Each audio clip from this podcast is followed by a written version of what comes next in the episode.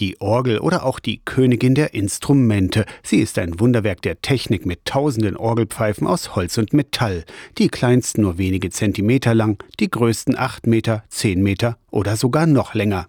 Orgelbau, das ist mehr als Beruf, das ist Berufung, sagen die, die es wissen müssen. Die Orgelbauer Johannes Hüfgen aus Halberstadt, Markus Vogt aus Bad Liebenwerda und Benjamin Kutter aus dem thüringischen Friedrichroda. Was mich an der Arbeit generell fasziniert, ist, dass es einer der wenigen Berufe ist, wo man so kreativ arbeiten kann, gerade im Neubau. Man ist bei einer Sache dabei von Anfang bis Ende. Wo man eben auch seine eigenen Ideen, Überlegungen und seine musikalischen Erfahrungen mit einbringen kann. Irgendwo ist der Orgelbau mit diesen Werten, die wir erhalten, mit denen wir zu tun haben, mit den Gemeindemitgliedern, mit den Kirchräumen, den unterschiedlichen Städten, ist eine Sache, die nicht langweilig wird. Hüfgen, Vogt und Kutter wurde das Orgelbauerhandwerk in die Wiege gelegt. Orgelbauerin oder Orgelbauer ist ein klassischer Ausbildung Ausbildungsberuf in der Werkstatt und der Berufsschule. Und was muss man sonst so mitbringen? Ein bisschen Lust und Liebe zum Detail, Fleiß und Geduld. Engagement, bisschen handwerkliche Fähigkeiten und natürlich ein bisschen musikalisches Interesse. Ein Instrument muss man nicht mal spielen können.